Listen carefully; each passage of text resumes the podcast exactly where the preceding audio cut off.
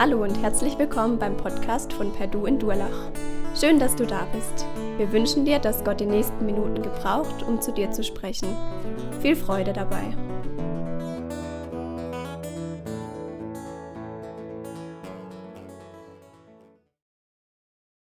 So, schön mal wieder hier zu sein. Ich war seit dem äh, Lockdown noch gar nicht hier. Also es ist das erste Mal, dass ich jetzt hier das so sehe mit der Bühne und wie das hier aufgebaut ist und mit dem Licht. Ähm, genau, weil normalerweise bin ich ja in Karlsruhe und ähm, genau, ich bin Jonathan Egger und ich bin eben normalerweise in Karlsruhe, wo wir auch als Perdu-Gemeinde praktisch äh, eine neue Kirche gründen. Und das ist sozusagen meine Aufgabe. Also ich bin angestellt hier, ich bin Pastor und ähm, heute bin ich mal wieder hier und ähm, möchte mit euch äh, die Predigtreihe fortführen. Und ähm, genau, zu Beginn ähm, habe ich einen Liedtext mitgebracht. Momentan höre ich wieder die Spirituals oder zum ersten Mal eigentlich richtig so die, die Spirituals, also die, die Gospel-Songs, die ähm, im 19. Jahrhundert eigentlich entstanden sind, dann Anfang des 20. Jahrhunderts so niedergeschrieben wurde, wurden. Ähm, ich finde die Lieder richtig cool und neben irgendwie diesen sehr schönen Jazz-Akkorden, die ja auch den Jazz dann vorbereitet haben, ähm, mag ich vor allem die Texte. Ähm, und ein, ein ein Element dieser Texte ist oft der Fokus auf die Zukunft, auf eigentlich das Leben nach dem Tod. Ähm, das ist sehr präsent in diesen Liedern. Immer wieder wird es ausgemalt und ähm, sich daran erinnert, die Sklaven haben das auf den Feldern gesungen und das Leid der Gegenwart ein Stück weit dadurch besser ertragen können. Und ähm, einen Liedtext habe ich mitgebracht, den können wir vielleicht mal an die Wand werfen. Ähm, das Lied heißt Ain't That Good News. Und da heißt es, I've got a crown in the kingdom. Ain't that good news? I've got a crown in the kingdom. Ain't that good news? Also ich habe eine Krone in diesem Königreich. Sind das nicht gute Nachrichten? Und im Refrain heißt es, I'm going to lay, to lay down this world, going to shoulder up my cross, going to take it home to Jesus. Ain't that good news? Also ähm, genau, ich, ich lege diese Welt hier ab ähm, und nehme mein Kreuz auf mich und ich gehe nach Hause zu Jesus. Sind das nicht gute Nachrichten? Ähm, und dann geht es weiter mit I've got a harp in the kingdom. Ain't that good news? Ich habe eine Harfe. Eine Harfe wartet auf mich in, diesem Königreich. I've got a robe in, this, in that kingdom, also ähm, ein, ein Gewand. I've got slippers in that kingdom, also Schuhe. I've got, und das letzte ist dann I've got a savior in that kingdom. Ähm, also ich habe einen Retter in diesem Königreich, das auf mich wartet. Und um diesen Fokus auf das, was da vor vor uns liegt eigentlich und was, was diese, diese, diese Sklaven sich auch vor Augen geführt haben, ähm, die, um diesen Fokus geht es auch heute. Und ich möchte einen Text lesen aus 1. Petrus ähm, 1. Wenn ihr eure Bibel dabei habt, ist das sehr gut, äh, dann könnt ihr mit mir suchen. 1. Petrus findet man am besten von hinten, also einfach Bibel ganz hinten aufschlagen und dann zurückblättern. Dann ist das letzte Buch die Offenbarung. Irgendwann kommen noch so ein paar andere kleine Briefe die Johannesbriefe. Und dann kommt der erste Petrusbrief. Und wir sind im ersten Petrusbrief, Kapitel 1. Ähm, und wir sind im, sozusagen die zweite Predigt in dieser Reihe, also noch ganz am Anfang, ab Vers 13. Und ich möchte das einmal vorlesen. Ich habe den Text auch hier dabei. Darum, seid innerlich bereit und fest in eurem Sinn. Bleibt nüchtern und setzt eure Hoffnung ganz auf die Gnade, die euch beim Offenbarwerden von Jesus Christus erwartet. Und als Kinder des Gehorsams lasst euch nicht mehr von den Begierden beherrschen, wie ihr das früher getan habt, als ihr noch unwissend wart. Im Gegenteil. Euer Leben soll jetzt ganz von dem heiligen Gott geprägt sein, der euch berufen hat.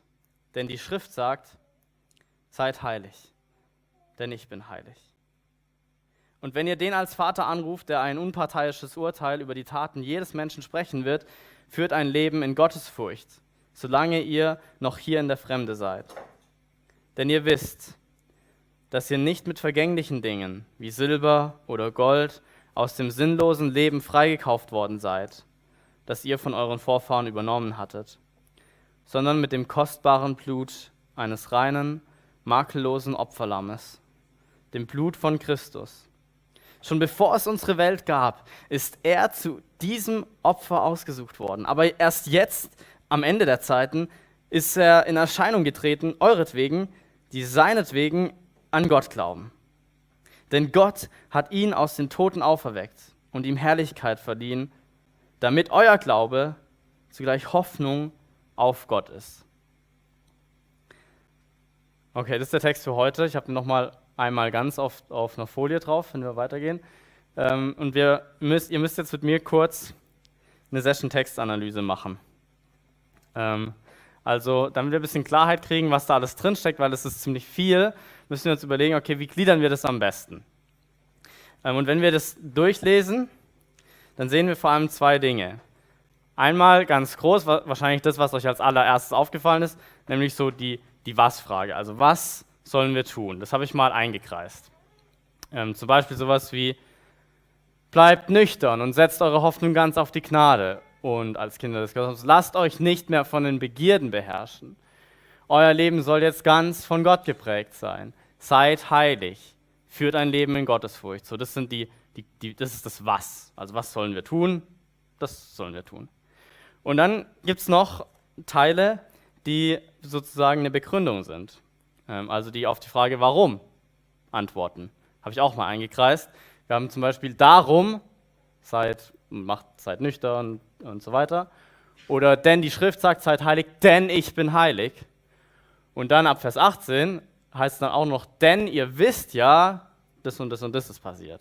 Also wir haben einmal einen Teil, so, was sollen wir eigentlich machen? Das und das und das. Und wir haben einen Teil, warum soll ich es machen? Weil das und das und das. Und das wollen wir uns anschauen. Ähm, aber ist ja immer noch relativ viel. Also wir haben jetzt hier viermal so blaue Kreise und nochmal mehrfach äh, rote Kreise. Und wenn ich die jetzt alle ähm, so nach und nach äh, aufschlüsseln würde, dann wäre das ziemlich lang. Deshalb müssen wir noch größere Linien fahren. Ähm, und da müsste man jetzt noch tiefer einsteigen, aber ich habe es für euch, für euch mal abgekürzt. Ähm, wir haben insgesamt hier drei Sätze. Also wenn ihr einen Bleistift habt und eure Bibel dabei habt, könnt ihr Striche machen zwischen Vers 13 und 14 und zwischen Vers 16 und 17. Im Griechischen ist das alles, sind es ein Satz. Also Vers 13 ist ein Satz, Vers 14, 15 und 16 ist ein Satz und Vers 17 bis 21 ist ein einziger Satz. Also wir haben drei, drei Sätze heute vor uns, die aber natürlich relativ komplex sind, weil sie relativ lang sind. Wir sind gleich am Ende. Ähm, nur noch eine Sache. Wenn jetzt, wenn wir das schon drei Punkte haben, wollen wir die jetzt noch sozusagen insgesamt klar kriegen. Was sagen die denn in ihrer Hauptaussage aus? Und da kann man das so abkürzen, dass man einfach sagt, okay, der erste Teil sagt, ist die Was, die Was-Aussage des ersten Teils ist, setzt eure Hoffnung. Das ist die Hauptaussage, also das könnt ihr vielleicht unterstreichen, auch in euren Bibeln mit dem Bleistift, mit dem ihr auch die Sätze abgegrenzt habt. Der erste Punkt ist, setzt eure Hoffnung. Das zweite ist, seid heilig. Das sind die Hauptsätze. Und der dritte ist, lebt in Furcht oder lebt in Gottesfurcht. Das sind die Punkte, und die sind dann jeweils immer noch eben mit, einem, mit einer Begründung, warum soll ich das tun. Und das können wir noch mehr äh, aufteilen, also noch größere Linien machen, indem wir sagen, so seid heilig, ist relativ unkonkret und wird dann ausgeführt durch die anderen Punkte. Also seid heilig, indem ihr eure Hoffnung auf etwas setzt und seid heilig, indem ihr in Gottesfurcht lebt. Okay? Wenn ihr sagt nein, dann machen wir weiter, weil ihr müsst es nicht verstanden haben, weil wir gehen das jetzt eh Stück für Stück durch. Okay, das ist der Fahrplan für heute. Das heißt, wir haben ein Warum, das ganz am Anfang ist. Also der erste Punkt heute ist weil. Der zweite Punkt ist hofft. Der dritte Punkt ist fürchtet. Und dann nochmal ein weil XY. Und das hofft und fürchtet ist eben seid heilig. Okay, wir fangen an. Ähm, und der äh, erste Punkt ist ein weil. Denn der Text beginnt, wenn ihr reinschaut, mit einem Darum. Also erster Vers. Darum seid innerlich bereit und fest in eurem Sinn. Darum. Ähm, Frage, warum? Also schließt an irgendwas an, was davor stand. Und unser ganzer Text heute steht unter diesem Darum oder unter dem Deshalb. Ein kleines Wort, das ziemlich wichtig ist und einen äh, Zusammenhang zu dem Text davor schafft. Also lasst mich kurz wiederholen, was wir letzte Woche hatten im äh, Text davor. Achim hat das letzte Woche ziemlich gut ausgeführt, also ihr könnt das gerne auch nochmal nachhören, falls ihr das noch nicht angehört habt. Ähm, aber ich fasse es jetzt nur inhaltlich ganz grob zusammen. Und zwar hat Petrus im ersten Teil ganz zu Beginn seines Briefes ziemlich steil angefangen. Er schreibt ja den Leuten, die in einer Situation sind, die ziemlich hart ist. Sie leiden. Und Petrus sagt, als Christen sind wir eigentlich noch gar nicht ganz gerettet, sozusagen. Die endgültige Rettung wartet auf uns im Himmel. Und diese Rettung, die auf uns wartet im Himmel, nennt Petrus Erbe. Ein Erbe. Und dieses Erbe, diese Rettung im Himmel, die ist, so sagt Petrus, enthalten in Jesu Tod und Auferstehung. Also wenn wir, wenn ihr eure Bibeln da habt oder zu Hause schnell jetzt eure Bibel noch aus dem Regal geholt habt, dann in Vers 3, ähm, da heißt es, Gepriesen sei der Gott und Vater unseres Herrn Jesus Christus, der nach seiner großen Barmherzigkeit uns wiedergeboren hat zu einer lebendigen Hoffnung durch die Auferstehung Jesu Christi aus den Toten. Also wir sind wiedergeboren durch die Auferstehung. Und dann Vers 4, zu einem unvergänglichen und unbefleckten und unverweltlichen Erbteil. Also wir sind, also diese, dieses Erbe, dieser Himmel, die Rettung, die auf uns wartet, der Himmel, der ist enthalten in Jesu Tod und Auferstehung. Also Jesus hat sozusagen in seinem Tod und in seiner Auferstehung den Himmel freigeschaltet für die, die ihm nachfolgen. Also für alle, die an Jesus glauben und in einer Beziehung zu Gott stehen. Ähm, und für die gilt, dieses Erbe ist ewig und es ist gewiss. Es ist ganz sicher. Es wird aufbewahrt für uns.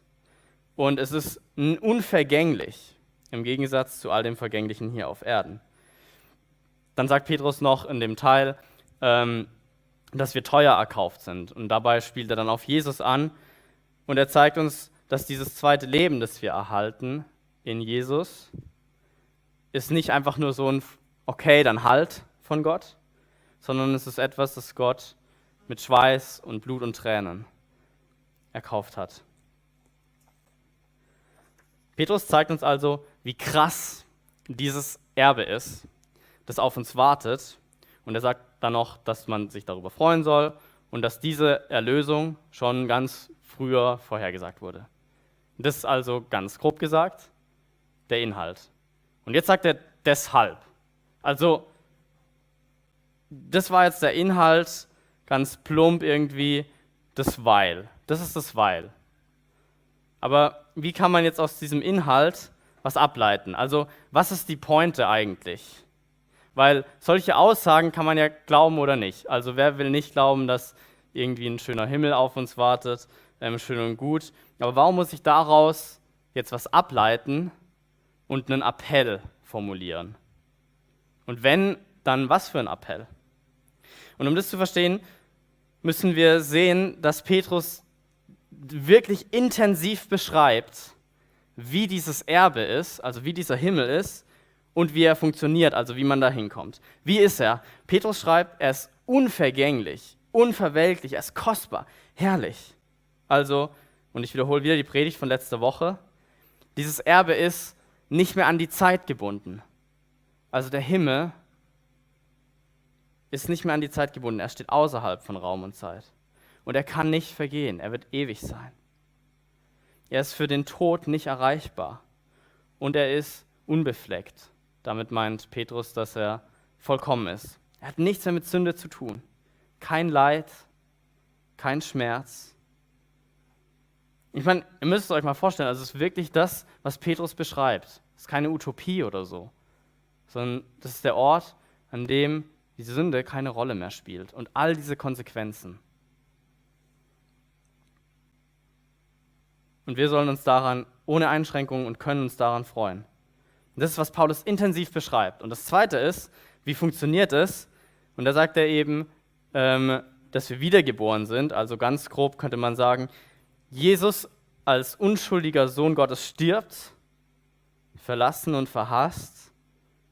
Dieser Mensch, der wirklich unschuldig war, wird gekreuzigt und nimmt dann dabei die Sünden der Welt auf sich. Also Gott bestraft Jesus und verurteilt damit die Sünden, die Jesus nie getan hat, aber die wir immer wieder tun.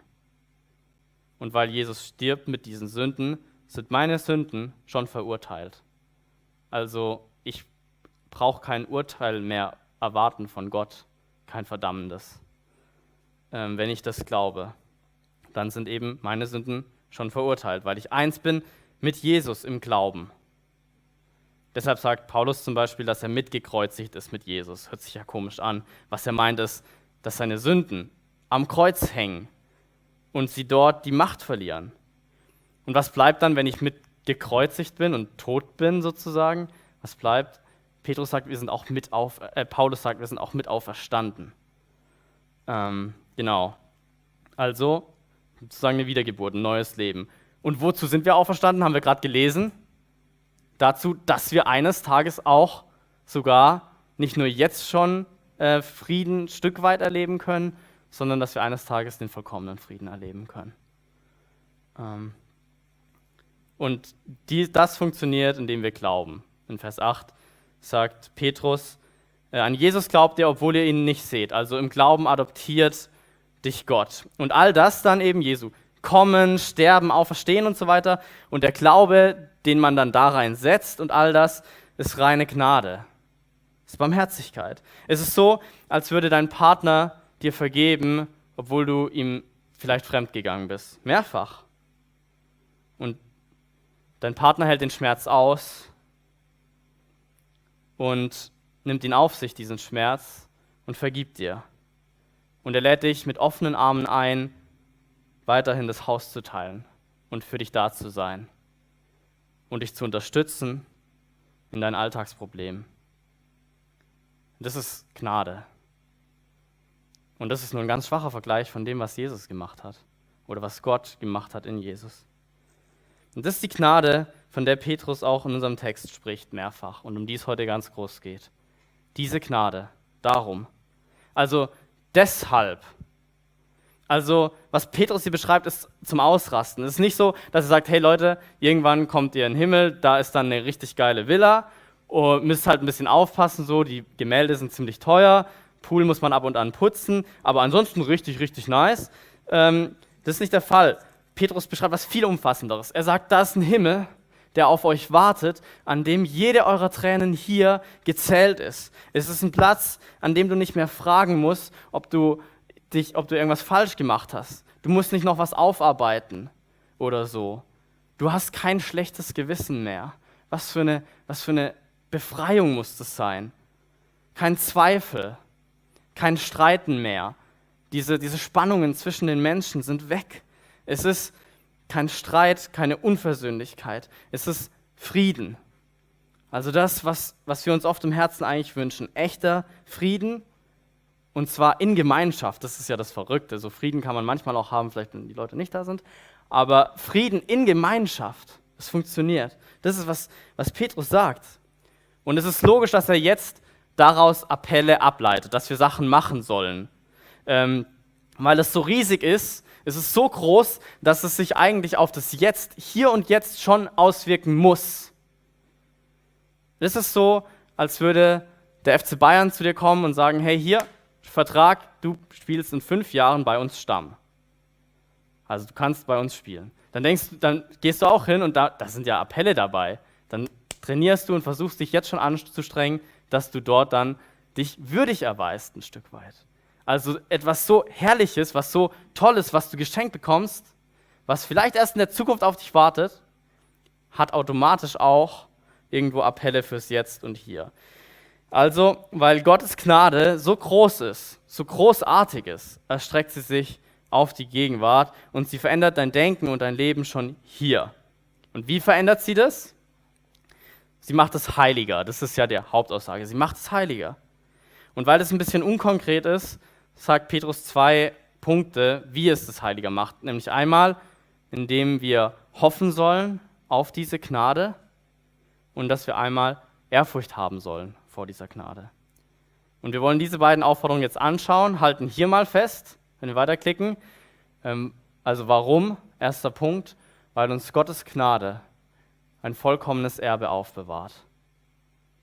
Darum, all das, was ich jetzt sage, deshalb. Okay, erster Punkt. Ähm, also erste Aufforderung ist, hoffe fest auf Gottes Gnade. Hoffe fest auf Gottes Gnade. Lasst uns noch mal lesen, bevor ihr das lest. Lasst uns noch mal in den Text schauen. Ähm, ich lese noch mal die Verse 13 bis 16. Darum, seid innerlich bereit und fest in eurem Sinn. Bleibt nüchtern und setzt eure Hoffnung ganz auf die Gnade, die euch beim Offenbarwerden von Jesus Christus erwartet. Und als Kinder des Gehorsams lasst euch nicht mehr von den Begierden beherrschen, wie ihr das früher getan habt, als ihr noch unwissen wart. Im Gegenteil. Euer Leben soll jetzt ganz von dem heiligen Gott geprägt sein, der euch berufen hat. Denn die Schrift sagt, seid heilig, denn ich bin heilig. Okay, der untere Teil, seid heilig, denn ich bin heilig, ist ja die Hauptaufforderung. Und wie bin ich heilig? Indem ich hoffe. Das ist die Hauptaussage. Ganz oben. Hoffe fest auf Gottes Gnade. Hoffe fest auf Gottes Gnade.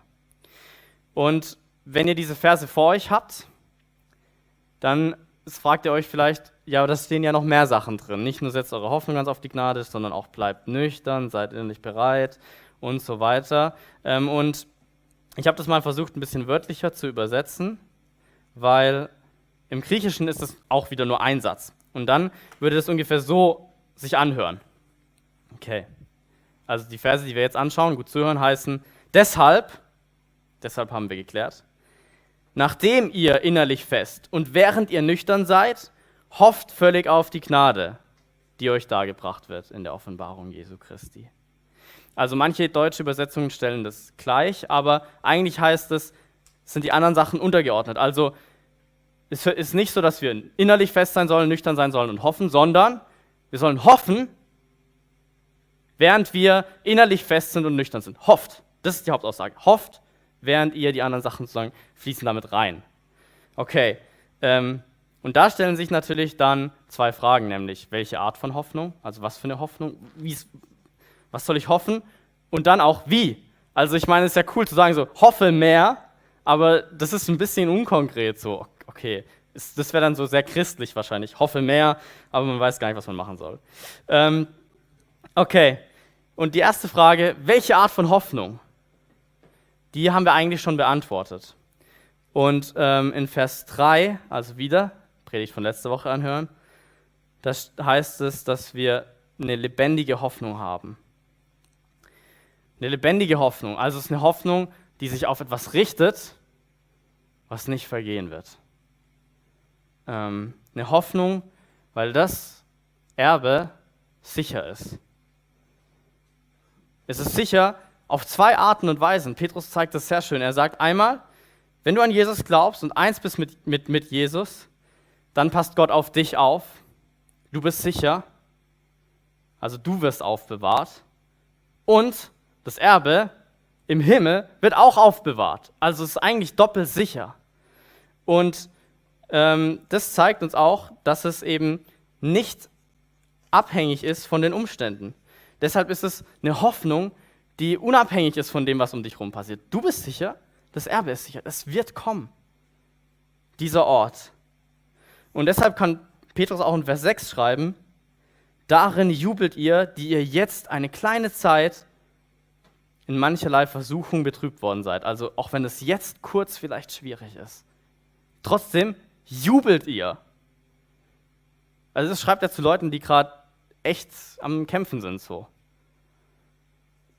Weil diese Hoffnung lebendig ist. Also das ist die Hoffnung. Welche Art von Hoffnung? Es ist die lebendige Hoffnung, dass ich eines Tages ein vollkommenes Leben in Gottes Reich erleben darf.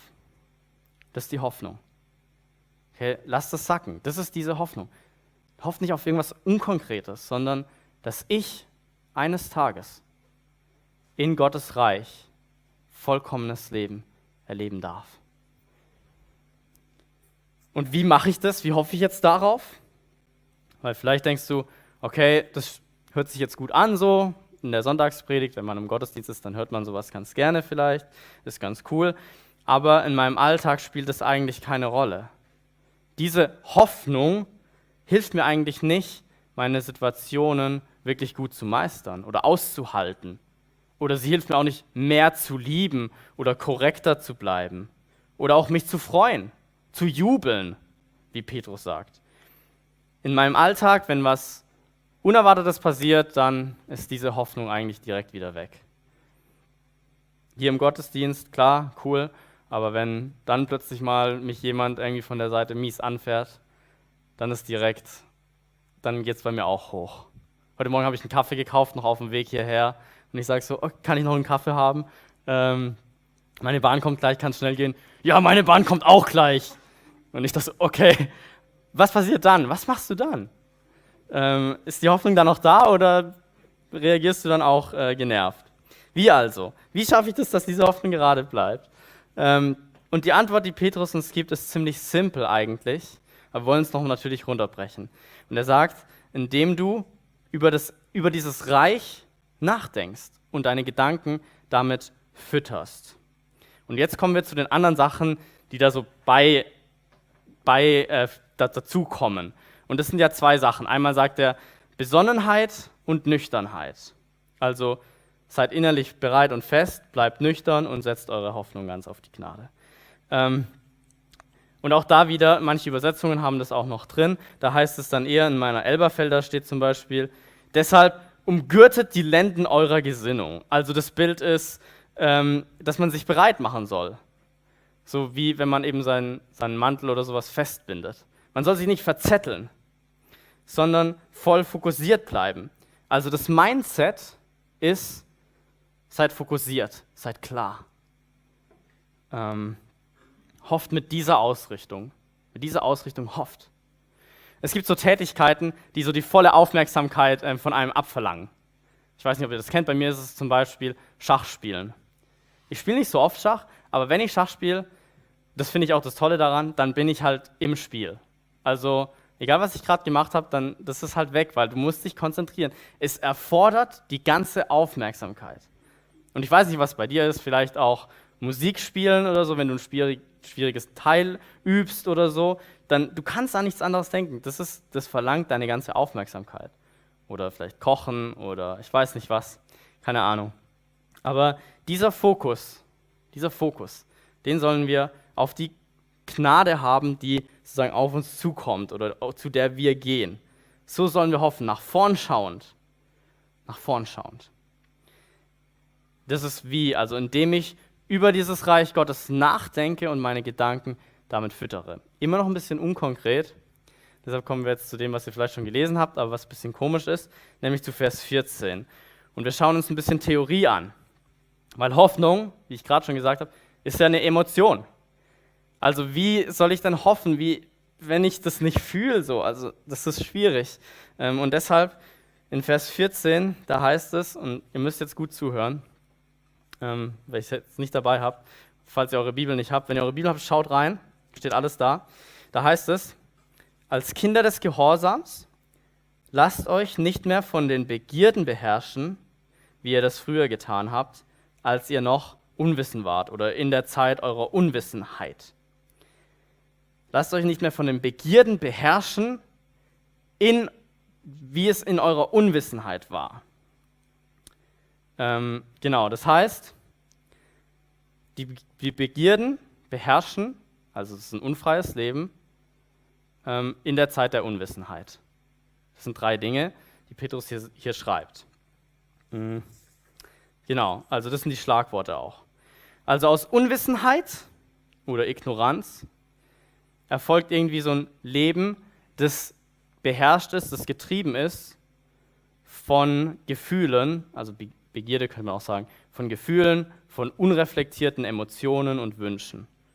Ist ein unfreies Leben. Also sowas wie, sind meine Umstände mies? Bin ich auch mies? Äh, mein Zug kommt vielleicht auch zu spät. Ist mein Partner gemein? Bin ich auch gemein? Wenn ich einen Vorteil sehe, dann muss ich auch nicht 100% korrekt sein. Und wenn der andere nicht den ersten Schritt auf mich zu macht, nö, muss ich auch nicht machen. Davon ist mein Leben bestimmt, also meine Wünsche. Also Unwissenheit äh, folgt zu Begierden und daraus folgt ein unfreies Leben. Ich weiß, ich weiß es nicht, ich bin ignorant gegenüber dem, was Gott mir zeigt und dadurch regieren meine Begierden und das führt zu einem unfreien Leben. Und das neue Leben folgt nach demselben Muster, nämlich Wissenheit, Gewissheit oder Fokus auf die kommende Gnade. Also ich weiß darum, um das, was Gott tut und getan hat in Christus. Und das führt mich zu Hoffnung. Ich, ich weiß um das hier, deshalb kann ich darauf schauen, deshalb hoffe ich. Und das führt jetzt zu einem heiligen Leben. Ähm, also Hoffnung, Hoffnung, das zweite eben, lebt von hoffnungsvollen Gedanken, lebt von diesem Fokus. Ähm, solange du in der Unwissenheit bist und dies nicht weißt, kannst du nicht hoffen. Also die Unwissenheit musst du aus deinem Leben kriegen, wenn du hoffen willst. Verwandle die Unwissenheit in fokussierte Hoffnung. Also studier die Wahrheit über deine Zukunft als Kind Gottes. Schau auf das, was Jesus getan hat und schau, was für eine Gnade auf dich zukommt.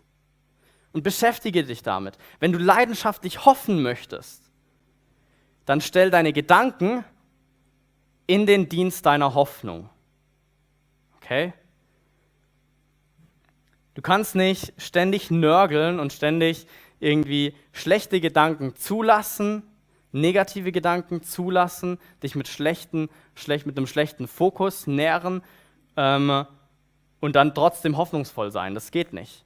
Hoffnung zu kultivieren ist schwierig, weil Hoffnung dieses Gefühl ist. Und deshalb willst du ein Mensch sein, der wirklich voller Hoffnung strahlt der jubelt, auch wenn es vielleicht gerade ein bisschen schwierig ist, dann richte deinen Fokus richtig aus. Füttere dich mit der richtigen Nahrung. Dann wird die Hoffnung wachsen und dann wird die Folge sein, ein heiliges Leben in der Gegenwart schon. Das ist das Wie. Wie hoffe ich? Also, fassen wir zusammen, hoffe fest auf Gottes Gnade. Das ist die Hauptaussage. Indem du deine Gedanken richtig fütterst und deinen Fokus radikal auf Jesus setzt. Und das machst du, indem du ähm, dich damit beschäftigst, diesen Fokus eben erhältst, indem du in die Bibel schaust. Nehmt euch eure Bibel, lest nochmal den Text von letzter Woche, da geht es genau darum. Vielleicht in einer Übersetzung, die irgendwie ein bisschen einfacher ist, weil es schon ein bisschen schwierig ist. Oder hör dir die Predigt an von letzter Woche oder hör dir irgendeine Predigt an. Heutzutage kann man alles Mögliche im Internet finden. Oder hör dir die Gospel-Songs an. Ähm, versenk dich so sehr darin, dass diese Hoffnung dich umgibt und dass sich dieser Vers 6 in deinem Leben bewahrheitet. Dieser Vers 6 ist die Vision für heute. Ich lese es nochmal vor. Deshalb jubelt ihr voller Freude, obwohl ihr jetzt für eine Weile den unterschiedlichsten Prüfungen ausgesetzt seid und manches Schwere durchmacht. Also versenk dich so sehr darin, dass dieser Vers sich in deinem Leben bewahrheitet. Und die zweite Aufforderung, die, Petrus ableitet, ist, fürchtet, hatten wir am Anfang gesagt. Und darüber müssen wir ein bisschen Klarheit erhalten, ähm, weil das ist ein bisschen kompliziert auf den ersten Blick. Aber ich glaube, wir können das äh, gut klären. Also lasst uns den Teil nochmal lesen, Vers 17. Und wenn ihr den als Vater anruft, der ein unparteiisches Urteil über die Taten jedes Menschen sprechen wird, führt ein Leben in Gottes Furcht. Führt ein Leben in Gottes Furcht. Was ist hier gemeint? Ähm, hört sich schon ein bisschen krass an, weil äh, Gott wird hier zwar als Vater dargestellt, aber auch als der, als ein Richter. Ähm, und den sollen wir irgendwie fürchten. Wenn wir den ganzen Text lesen, also von 1. Petrus 1, Vers 1 bis ganz runter zum Ende unseres heutigen Textes, dann ist eigentlich klar, was Petrus meint, weil der Kontext das sehr deutlich macht. Er meint nämlich, wir klicken weiter, er meint hier Furcht, ich habe das mal einfach so umschrieben, es ist respektvolle Ehrfurcht vor Gottes Liebe, die uns in Jesus rettet. Und das ist die Furcht, die Petrus hier meint. Es ist respektvolle Ehrfurcht vor Gottes Liebe, die uns in Jesus rettet. Wir haben ausführlich jetzt darüber gesprochen, was es Gott gekostet hat, dieses Erbe bereitzustellen. Was für ein großartiges Geschenk das ist. Gott, der immer war, und auch immer glücklich und zufrieden ist ohne uns auch, dieser Gott lädt uns ein, ewig aufbewahrt, sein Leben mit uns zu teilen. Und er selbst schafft den Weg, dass wir dorthin kommen können. Und dieses Geschenk ist so großartig, dass wir eigentlich davor stehen und ehrfürchtig werden. Ehrfürchtig werden sollen. Deshalb beschreibt Petrus dieses, diesen ganzen Akt, dieses Erbe so ausführlich. Also es geht darum, um die Furcht, diese wertvollen Dinge, Gott als Vater nämlich, also dass, dass wir Gott als Vater anrufen können und die Rettung durch Jesus, ähm, die Furcht davor, das nicht ernst zu nehmen. Also wir sollten uns davor fürchten, dieses großartige Geschenk nicht richtig zu behandeln. Das ist die Furcht, das ist der, der Furchtaspekt hier. Stell dir vor, du kaufst jemand frei aus dem Gefängnis. Aber er steht jetzt in seiner Zelle und sagt so, hm, nö, nee, äh, will nicht raus. Das wäre eigentlich eine Entehrung deines Geschenks. Du möchtest, dass er rauskommt und den Job, den du ihm besorgt hast, dass er darin aufgeht und aufblüht. Das ist, was du sehen willst. Aber er sagt so, nö. Das ist eine Entehrung deines Geschenks. Und genau so, ähm, also wir sollten eben viel eher raustreten und das den Job annehmen, aufblühen, so sollen wir angemessen Gottes Geschenk leben. Also eben nicht unheilig wandeln, nicht in dieser Zelle, in dieser Unwissenheit bleiben, sondern heilig leben, heilig leben. Damit wir dann eben auch entsprechend gerichtet werden. Also noch ein, ein Beispiel, weil das vielleicht immer noch ein bisschen unkonkret ist und Furcht ja auch wieder was bisschen Unkonkretes ist. Ähm, stellt euch vor, äh, ein Vater hat eine Tochter und die Tochter ist plötzlich weg. Und er bekommt einen Brief, ähm, wenn du deine Tochter wiederhaben möchtest, dann bitte eine Million in den Mülleimer XY am Park werfen. Niemals hat der Vater eine Million Euro. Aber er liebt seine Tochter so sehr, dass er alles verkauft. So. Alles, er treibt alles auf bis auf den letzten Cent. Alles verkauft, Haus und so weiter. Er will seine Tochter wieder haben. Er hat die eine Million, wirft sie in, in diesen Mülleimer, geht an den Rand, des, wie es ausgemacht ist, des Parks und sieht dann, wie seine Tochter rauskommt mit irgendwie ihrem Freund, das Geld rausholt, ihm die Zunge rausstreckt und sagt, haha, reingelegt und damit abhaut. Fürchtet euch davor, sowas zu tun.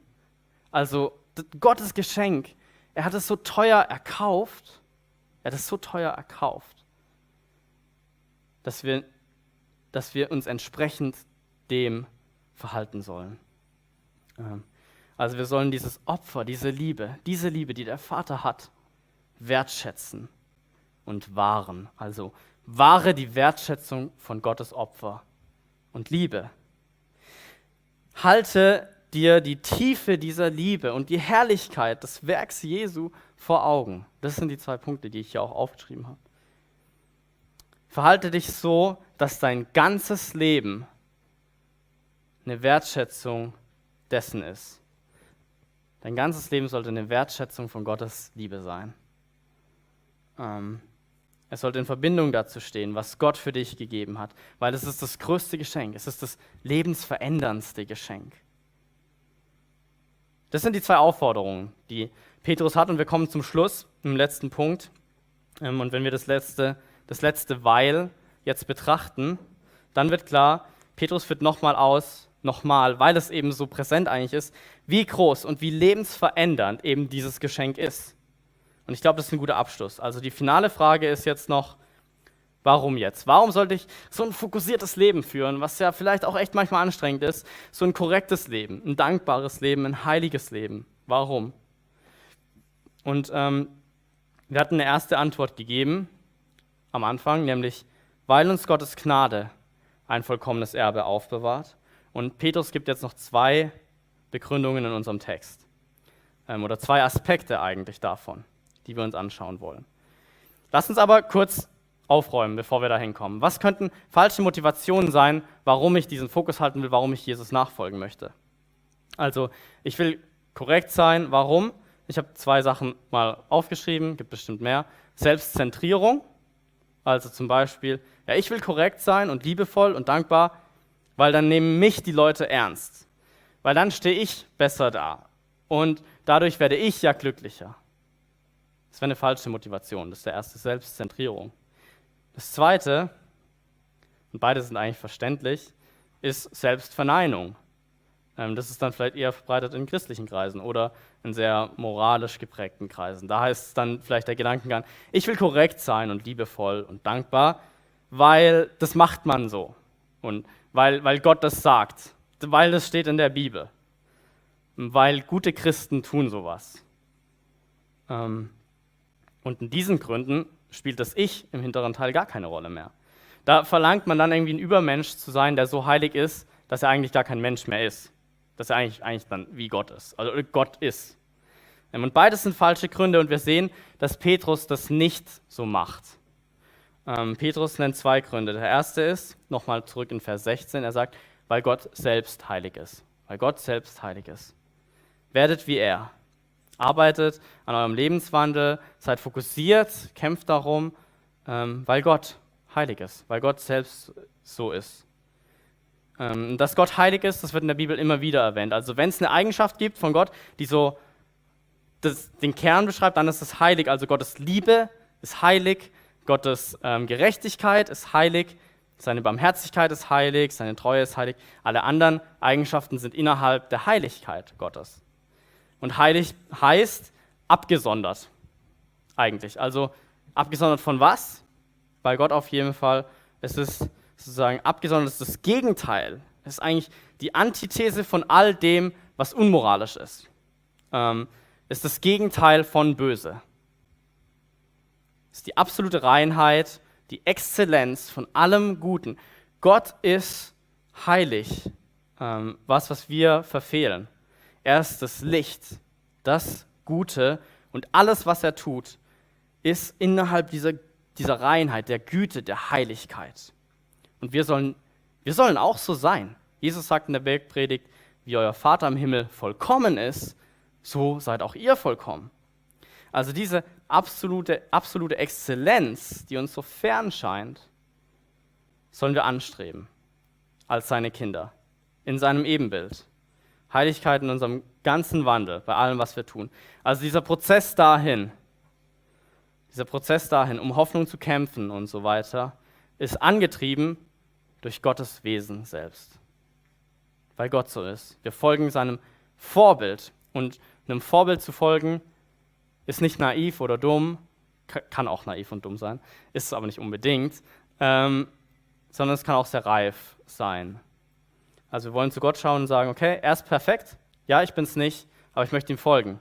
Es ist ein großer Unterschied, wenn jemand auf, wenn ein Kind auf dem Fußballfeld sagt, er sich ultra einen abkämpft, so, und dann sagt, ja, äh, du fragst, warum bist du so bemüht? Und er sagt, äh, weil ich will Fußballer werden und dann auch echt reich werden. Oder er sagt, ja, weil meine Eltern wollen das so. Das sind zwei Gründe, okay, hm, weiß nicht. Oder wenn er eben sagt, so ja, weil, weil ich habe Messi gesehen und der hat auch schon mal mit mir sogar geredet und ich will so werden wie der. Das ist was anderes. Und Gott ist nicht wie Messi, der mal mit uns redet, sondern wir, wir wissen, dass Gott vertrauenswürdig ist. Und deshalb wollen wir ihm folgen. Ähm, und, und, und Heiligkeit in unserem ganzen Leben streben. Und der zweite Aspekt ist jetzt nochmal ganz viele Verse, aber wir machen es nicht so lang, wie die Verse sind. Und ich möchte es einmal vorlesen. Also, wir haben jetzt die, die, die gesehen, was wir machen sollen. Jetzt kommt, warum? Denn ihr wisst, dass ihr nicht mit vergänglichen Dingen wie Silber oder Gold aus dem sinnlosen Leben freigekauft worden seid, das ihr übernommen hattet von euren Vorfahren, sondern ihr seid freigekauft mit dem kostbaren Blut eines reinen, makellosen Opferlammes, dem Blut von Christus. Schon bevor es unsere Welt gab, ist er zu diesem Opfer ausgesucht worden, aber erst jetzt, am Ende der Zeiten, ist er in Erscheinung getreten, euretwegen, die seinetwegen an Gott glauben. Denn Gott hat ihn aus den Toten auferweckt und ihm die Herrlichkeit verliehen, damit euer Glaube und eure Hoffnung auf Gott gerichtet ist. Also das könnte man in der Tiefe nochmal auf jeden Fall äh, betrachten, aber wir wollen nur den Hauptgedanken hier feststellen, also wie, hat, wie ist die Verbindung zwischen diesem Teil und dem Rest. Ähm, was wir hier sehen ist die Liebe Gottes und die Genialität eigentlich seines Wesens. Also die Opferbereitschaft Gottes. Und wir sehen hier genau das, nämlich diesen Vater, der alles verkauft, ähm, um Menschen zu befreien und alles hergibt, um ihnen ein neues Leben zu ermöglichen. Manchmal ist dieser Gedanke, dass Gott ja eh allmächtig ist, nicht so hilfreich, vor allem in dieser Hinsicht. Manchmal denken wir, ja, Gott ist ja allmächtig, deshalb, klar, Jesu Tod und so war schon krass, aber ich meine, er ist allmächtig. Das ist manchmal nicht hilfreich. Was Petrus hier sagt, ist, dass es Gott alles gekostet hat, das Leben seines Sohnes.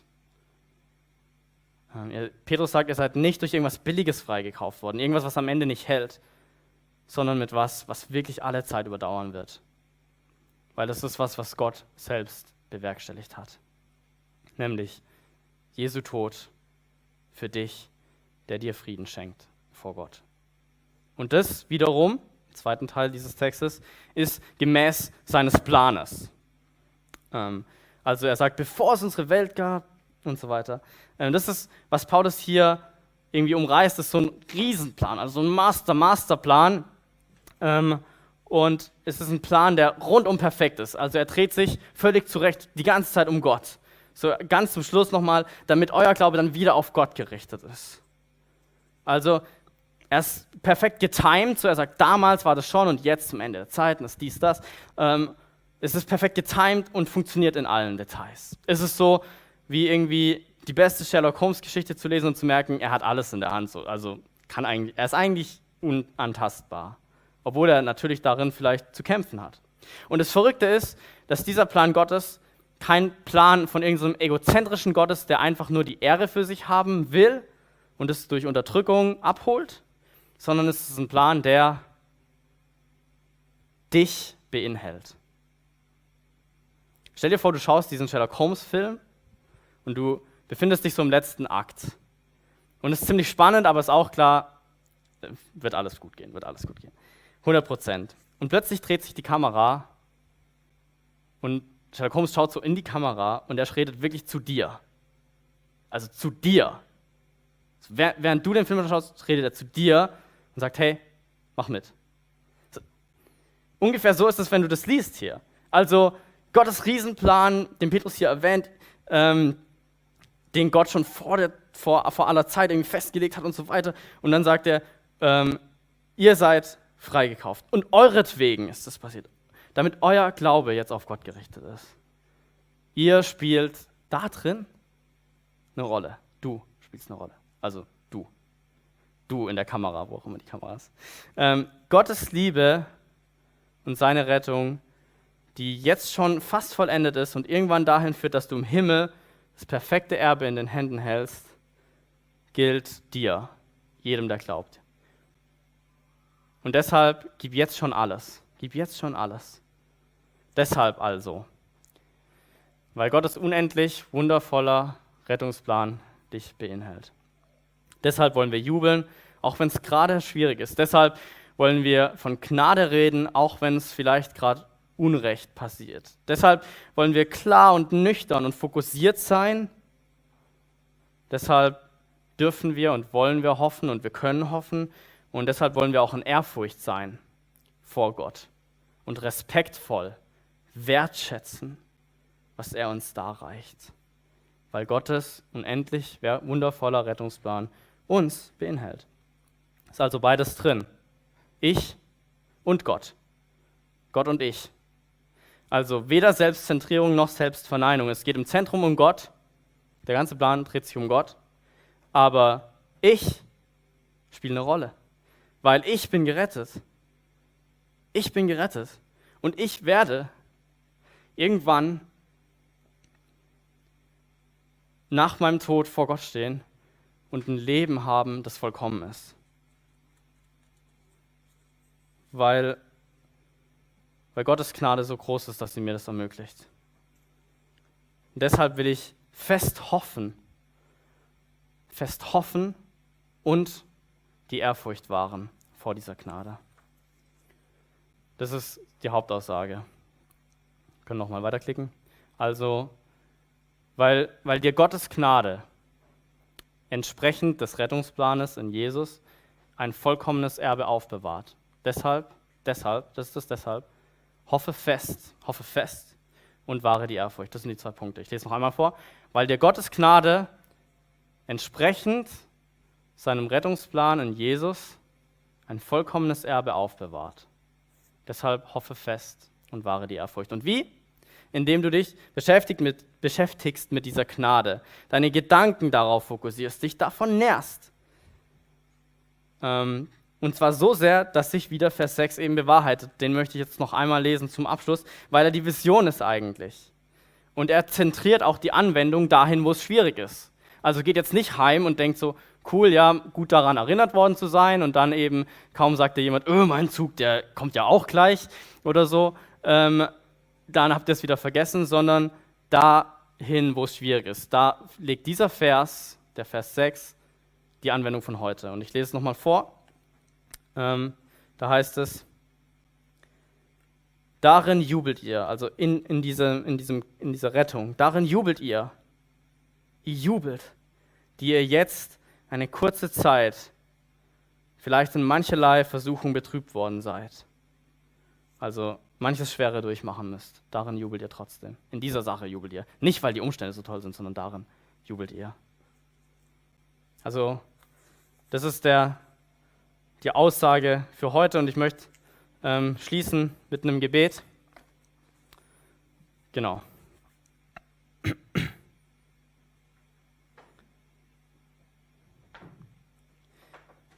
Vater, ich danke dir dafür, dass,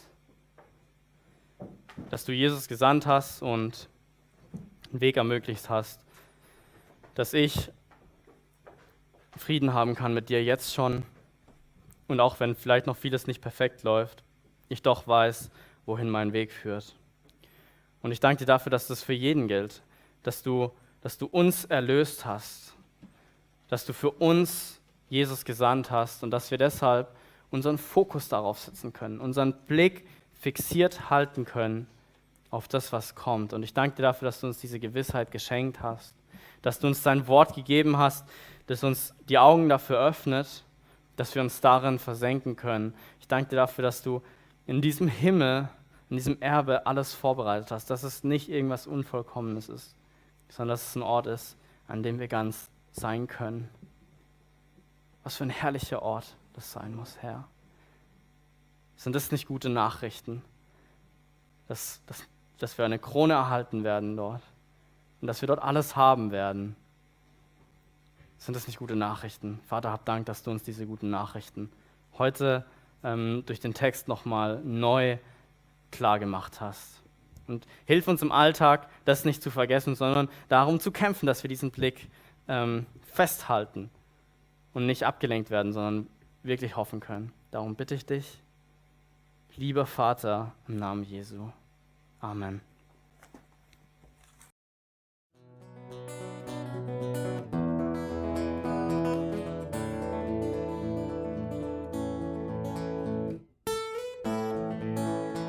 Wir hoffen, der Podcast hat dir weitergeholfen.